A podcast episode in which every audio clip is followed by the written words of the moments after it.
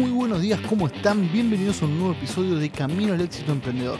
Mi nombre es Nicolás Moreta y en este podcast comparto herramientas y conocimientos para que vos puedas comenzar a emprender de una manera sencilla.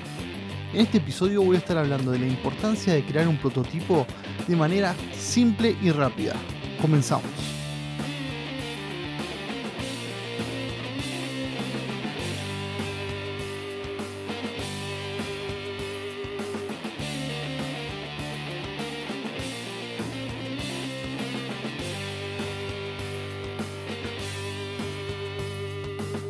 Antes de comenzar con el tema, quería agradecerles por el apoyo de todas las semanas y a Mica de Pliego por coparse en la charla de la semana pasada.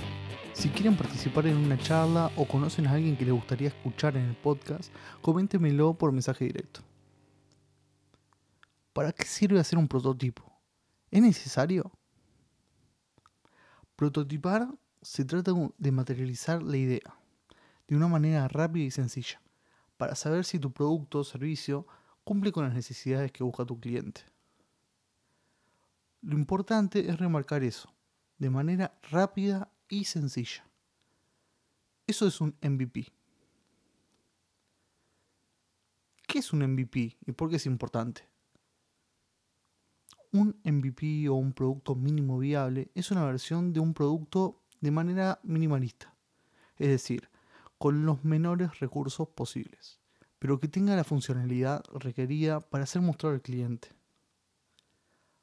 La importancia de un MVP es el feedback.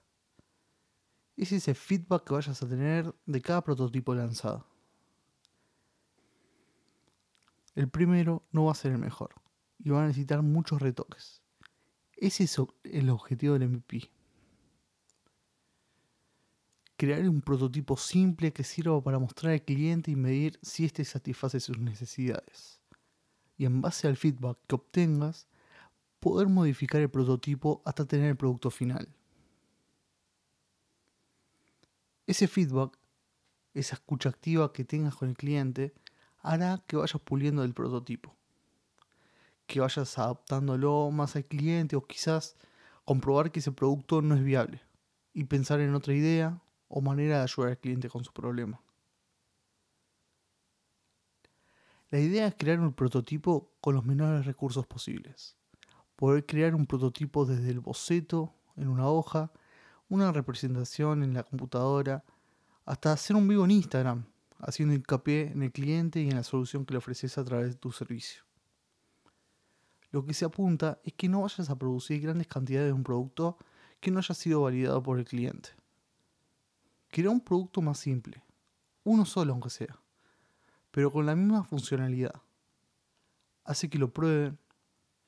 Puedes hacer una landing page con una preventa para ver si el cliente lo compraría. O puedes hacer un video de ese prototipo mostrando lo que hace y por qué tendrían que comprarlo. Aprende de tu cliente y la reacción que tenga con tu prototipo. El cofundador de LinkedIn dijo, si no te avergüenza la primera versión de tu producto, lo lanzaste muy tarde. El momento es hoy. No esperes para tenerlo perfecto. Siempre va a haber tiempo para mejorarlo. Si hoy te encontrás en esta etapa, ya tienes la idea y quieres plasmarla en un primer prototipo, te dejo estas preguntas que te van a guiar a la hora de diseñar el MVP.